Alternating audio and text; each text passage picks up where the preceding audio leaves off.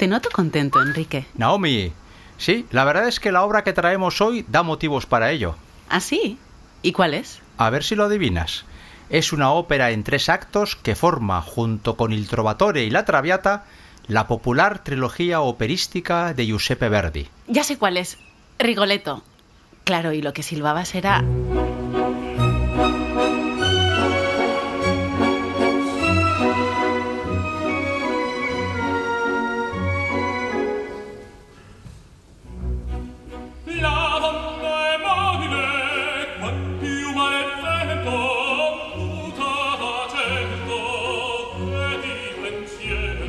Rigoletto, sí. Cuarto título de una temporada llena de amor y sin embargo en este caso tenemos que hacer una apreciación cuando menos curiosa. En Rigoletto, tan importante como el amor, es una maldición.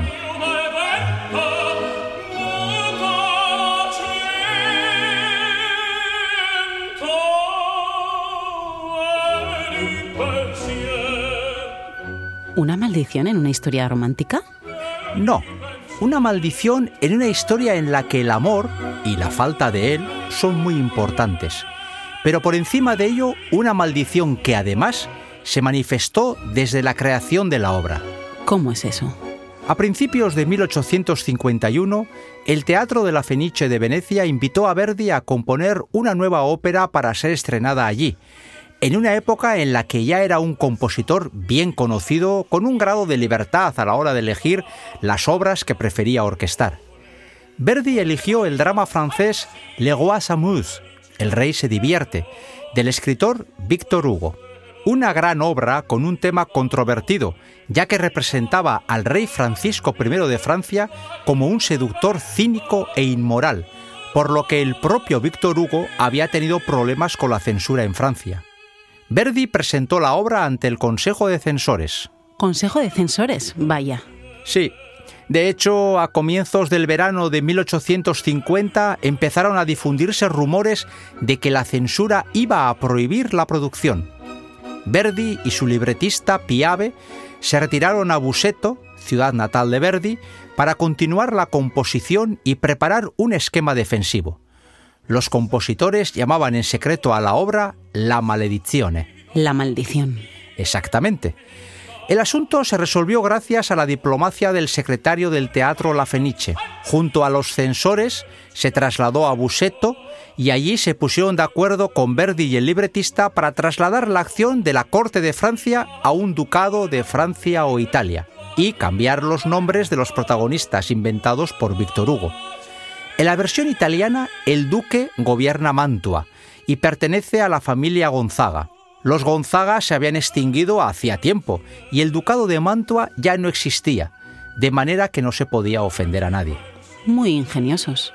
Verdi aceptó estos condicionantes y el contrato se firmó.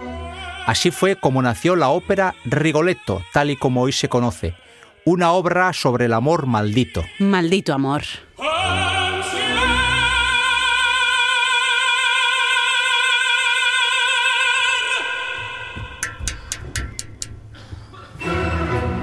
Soy Enrique Bert y esta es la segunda temporada del podcast Ópera Prima. Cuarto capítulo. El amor maldito.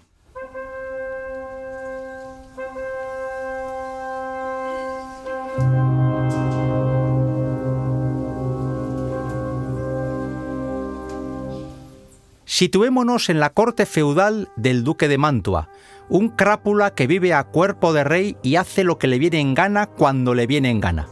Todos los cortesanos le ríen las gracias y entre sus lacayos, seguramente en la parte más baja de todo el escalafón, está el bufón. Este se ríe de todo y de todos, al menos simula que lo hace porque esa es su función. Y haciendo su trabajo, se reirá del conde Monterone, noble que ha entrado de forma precipitada al palacio en busca de justicia. Eso sí, lo tiene muy difícil porque su llanto y su queja son contra el duque, que ha violado a su hija y claro, el duque sabrá bien justificar su actitud de violador compulsivo.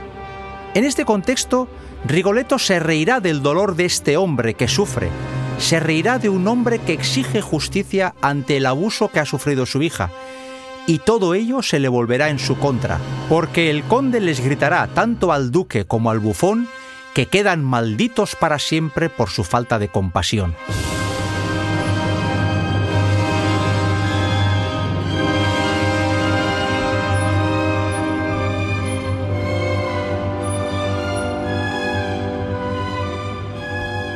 Perdona, pero hasta ahora no he encontrado una sola gota de amor en esta historia. Porque aún no hemos dicho que Rigoletto tiene encerrada en su casa una chica joven, virginal e inocente, que resulta ser su hija. El jorobado bien sabe que su hija puede ser víctima de cualquier crápula, incluso del mismo duque, y en efecto así será. Como el bufón se ha reído de todos, Ahora todos se quieren reír de él y traman el secuestro de quien en su ignorancia creen es la amante secreta del bufón. En consecuencia, la maldición del conde ha comenzado a cumplirse. Rigoletto se ha reído del dolor ajeno y ahora él sufre el desprecio de todos. Sigo sin ver el amor en ningún sitio.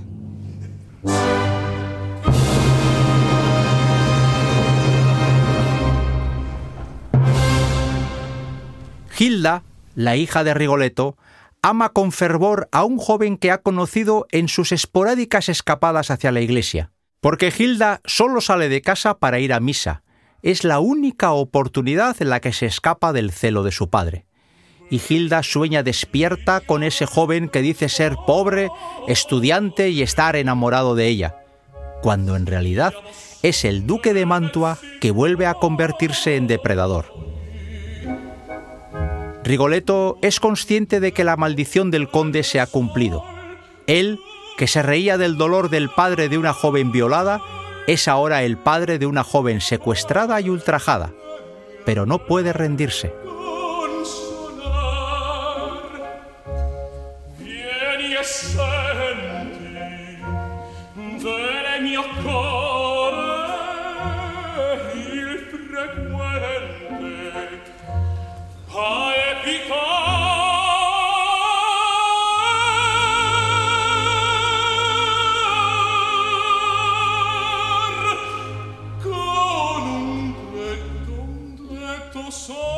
Irá a la corte, se humillará ante quienes le burlan y gritará con orgullo y dolor que esa mujer que creen es su amante secreta es en realidad su hija.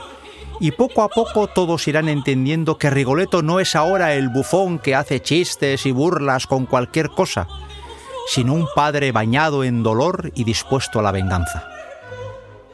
Y así y todo hay sitio para el amor, para un amor desesperado, irracional, quizás para muchos estúpido e incomprensible. Es el amor de Hilda por ese joven que conoció en la iglesia.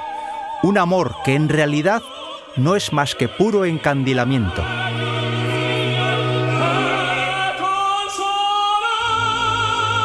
Pero, ¿nadie le ha dicho a Hilda quién es ese joven en realidad? ¿No se ha dado cuenta esta muchacha con el secuestro del percal de su amante secreto? Claro que sí. Pero recordemos que hablábamos de un amor desesperado, irracional y quizás para muchos estúpido e incomprensible. Y sabiendo que su padre ha contratado a un asesino a sueldo para que mate al duque por simple venganza, Hilda entregará su vida con tal de salvarla de su amado y en medio de una noche oscura y tormentosa se dejará matar.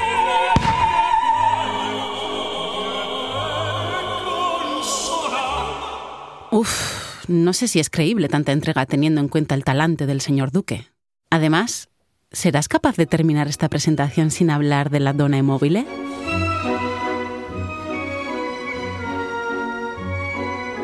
Ay, si la gente supiera el significado de la letra.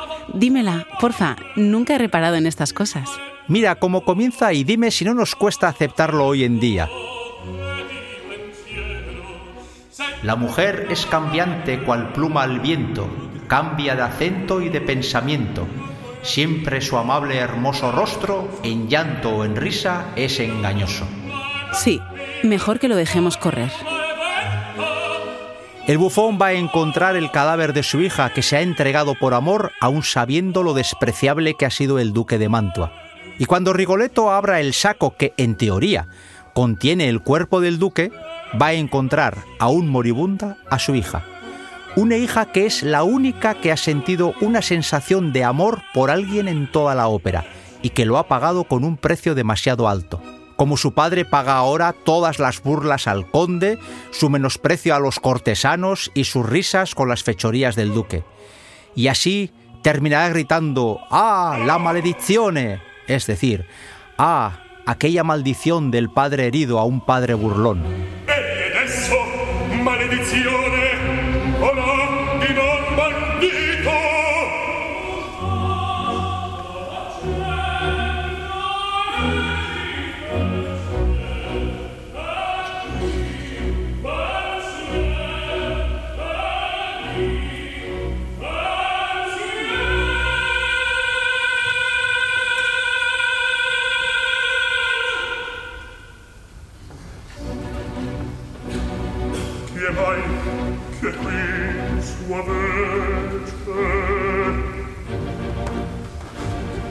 io tremo. E umano corpo mia figlia Gia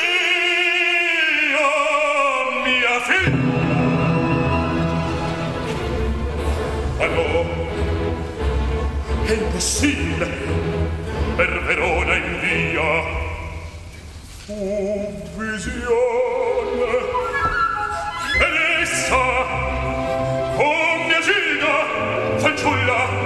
nasconde. L'assassino mi spera. Oh no! Nessuno, nessuna. Mia figlia, mia Gilda Oh mia Gilda. La parla si muove e viva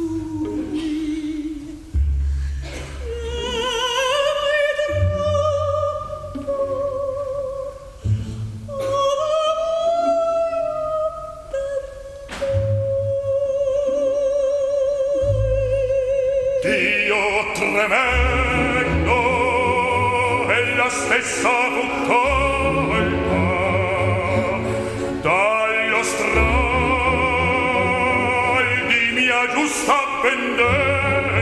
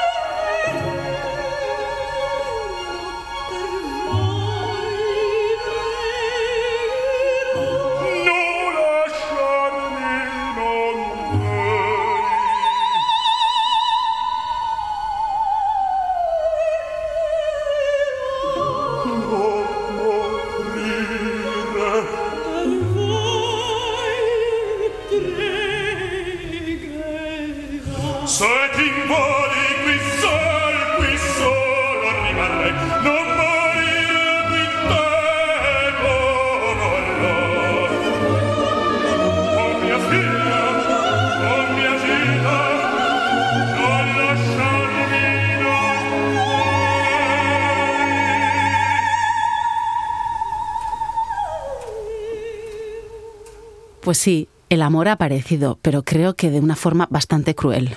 Pero real, ¿no te parece?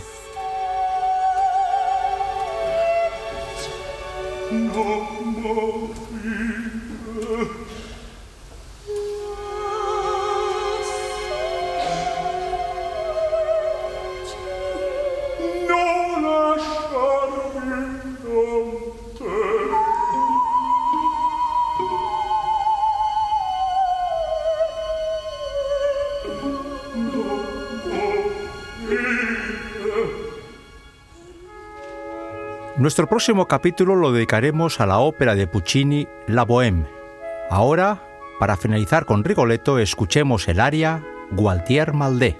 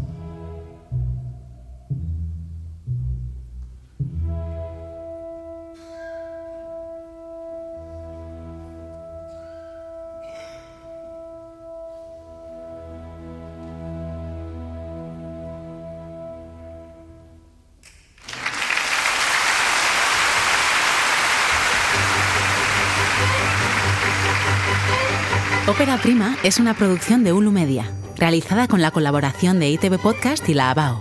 Dirección, Enrique Bert. Locuciones, Enrique Bert y Naomi Mendizábal.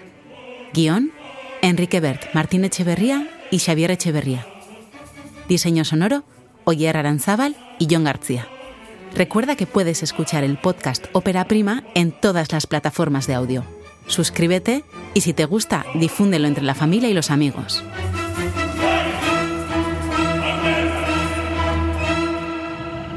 Ei, txt, entzun hori. Ulu Media.